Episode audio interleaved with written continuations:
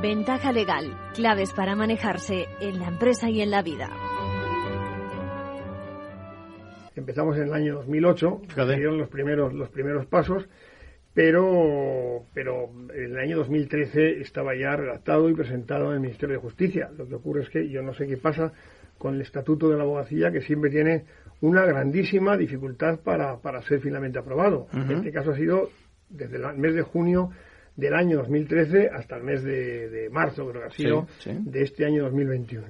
Bueno, como decía, yo fui el presidente de la, de, la, de la primera comisión que se formó y luego hay una ponencia reducida en la que estábamos cinco personas para elaborar el estatuto. Y sí, es una norma muy importante para la abogacía, pero también para la sociedad, porque no solamente regula el derecho de los abogados, sino también se refiere a derechos de los ciudadanos. El abogado es, en definitiva, el que el, que mm, de alguna forma es el titular, de alguna manera, del derecho de defensa del ciudadano y por lo tanto tiene una grandísima importancia. Es un estatuto que, como bien decías, pese a que eh, en el año 2013 se finalizó, pues está plenamente, es plenamente actual, con lo cual nos da una medida de lo innovadora que era esta norma en el año 2013. ¿no? Acababan de aprobarse la ley, la ley ómnibus y la ley paraguas, y bueno, pues lo que hicimos fue tratar de aportar todos los elementos liberalizadores, liberalizadores que, que traían consigo estas leyes.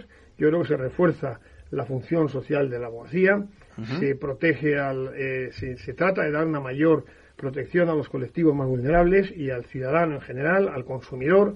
Eh, se eliminan trabas competitivas que podía haber en el, en el estatuto actual y en la normativa actual y luego se da una, una a ciertas instituciones clásica de la abogacía, eh, el, secreto que se regula no tanto como un derecho, sino como un, como un deber del abogado, se regula la publicidad de, eh, manera bastante abierta, con sí. exclusivamente o, con, o cercenando únicamente aquellas conductas prohibidas por la normativa estatal de publicidad.